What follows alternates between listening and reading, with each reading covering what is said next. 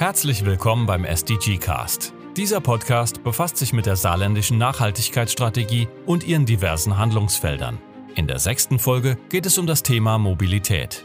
Wir haben mit Menschen gesprochen, die sich dafür einsetzen, dass der ÖPNV und der Radverkehr im Saarland gestärkt werden. Am Status quo gibt es dabei von vielen Seiten Kritik.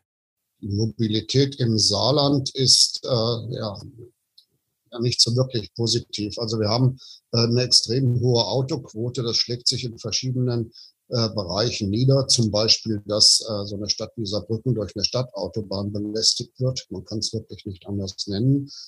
Mit diesen Worten beschreibt Frank Lichtlein die Lage im Saarland. Er ist stellvertretender Vorsitzender des Saarbrücker Bürgerforums und außerdem Gründungsmitglied der Liste Bund.Saar, die bei der Landtagswahl antreten möchte.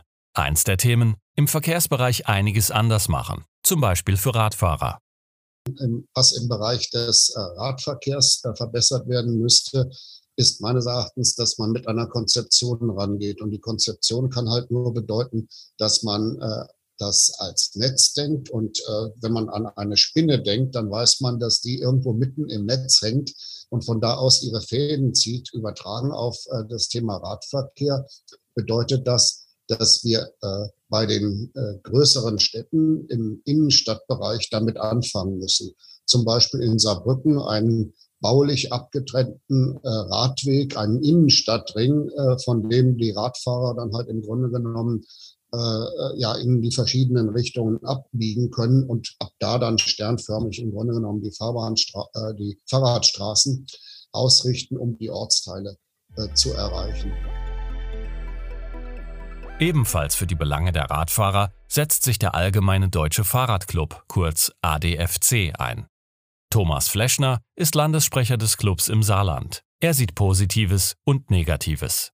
Die Landesregierung hat in den letzten Jahren ähm, einiges auf den Weg gebracht zur Förderung des Radverkehrs.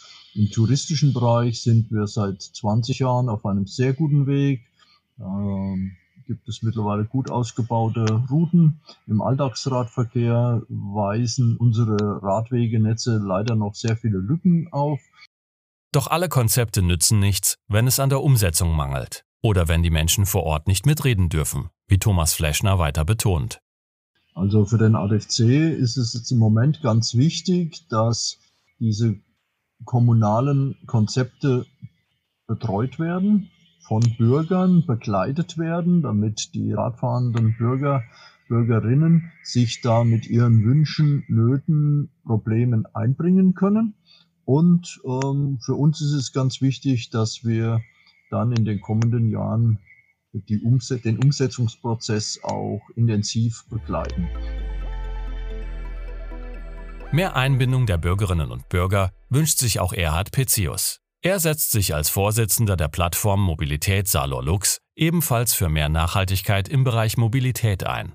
Sein Thema? Der öffentliche Personennahverkehr, also die Busse und Bahnen im Saarland. Es gibt einige Verkehrsunternehmen wie die Kreisverkehrsbetriebe Saarlouis, die haben eine Fahrgastrunde.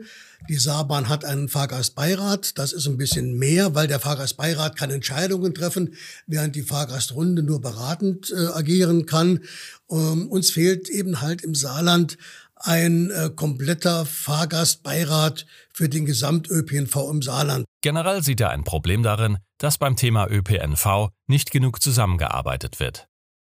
Wir bräuchten im Saarland äh, einen Verkehrsverbund. Wir haben ja mit dem SAVV oder auch äh, diesen SNS, äh, Saar-Service oder Saar-Nahverkehrsservicegesellschaft, der natürlich dann mit 15 verschiedenen Aufgabenträgern sehr kleinteilig strukturiert ist. Und da bräuchten wir im Saarland einen richtigen Verkehrsverbund, einer, der kontrolliert, einer, der bestellt, einer, der das Sagen hat. Und dort müssten alle Fäden zusammenlaufen und nicht bei 15 verschiedenen Aufgabenträgern. Wie schätzt Pizzius generell die Versorgung im Saarland mit Bus und Bahn ein? Der saarländische ÖPNV ja, ist eher zweiteilig, kann man sagen. Es gibt gute Angebote entlang der Magistralen. Das wäre die Saarstrecke, also zwischen Landesgrenze äh, nach Trier Richtung äh, Homburg und Kaiserslautern. Dort äh, ist es wunderbar. Auch Richtung St. Wendel eventuell kann man sagen, da ist ein gutes, bis sehr gutes Angebot. Aber wenn es dann in die Fläche hinausgeht, also dort, wo man die Bahn verlässt und äh, auf den Bus angewiesen ist, um weiterzukommen, da tun sich die ersten Probleme auf. Einen positiven Aspekt beim ÖPNV im Saarland sieht Frank Lichtlein. Ein positives Beispiel für das, was im Saarland gut ist. Also mir gefällt die Saarbahn durchaus. Äh, dass die bis nach Frankreich führt und äh, dass sie hinten bis Leber ist. Das ist sicherlich ein gutes Beispiel, wobei man auch da äh, im Detail natürlich überlegen kann, äh, ob das ein oder andere äh, besser werden kann. Doch je kleiner und entfernter der Ort, desto dünner wird das Angebot. Erhard Pizzius beschreibt die Situation.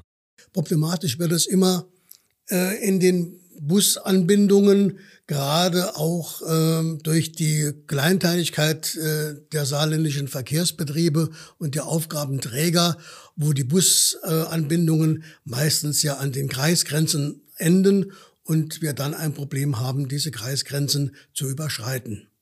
Viele Menschen im Saarland nutzen aufgrund der Gemengelage ihr Auto täglich. Der ADFC will Anreize bieten, auf das Fahrrad umzusteigen. Thomas Fleschner erzählt von einigen Projekten. Der ADFC baut im Moment ähm, seine Radfahrschule aus. Das ist in erster Linie eine Radfahrschule für Erwachsene, die vielleicht noch nicht Radfahren können oder die sich jetzt ein E-Bike gekauft haben.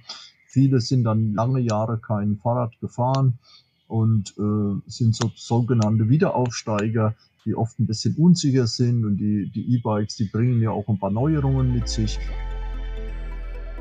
Beim Thema E-Mobilität spielen natürlich auch Elektroautos eine Rolle. Für dieses Thema setzt sich Ralf Rupp ein. Er ist Klimaschutzmanager beim Landkreis Saarlouis und das Thema E-Mobilität begleitet ihn schon eine ganze Weile und auch aktuell wieder. Wir haben also ein Elektromobilitätskonzept erstellen lassen. Das ist äh, vor vier Wochen, das ist noch brandheiß, äh, vor vier Wochen ähm, erst äh, fertiggestellt worden. Wir werden, ähm, da drin wird aufgezeigt, wo denn im Landkreis Saarlouis überall jetzt schon Ladeinfrastruktur in, äh, installiert werden könnte.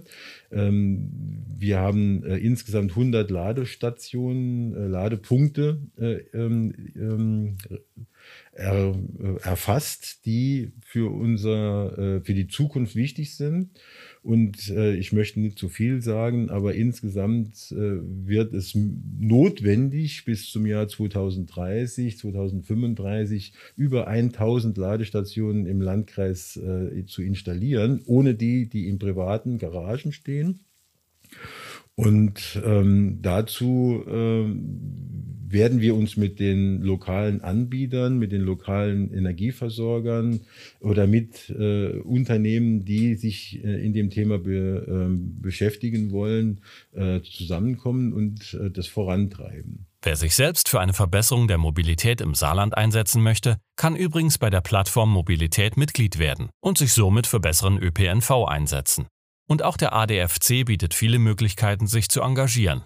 Thomas Fleschner sagt dazu, wir arbeiten verkehrspolitisch. Da kann man sich in, in acht oder neun und demnächst gibt es noch ein paar mehr Ortsgruppen, Regionalgruppen einbringen und mitarbeiten. Also es gibt ganz viele äh, Betätigungsfelder und äh, da ist für alle was geboten.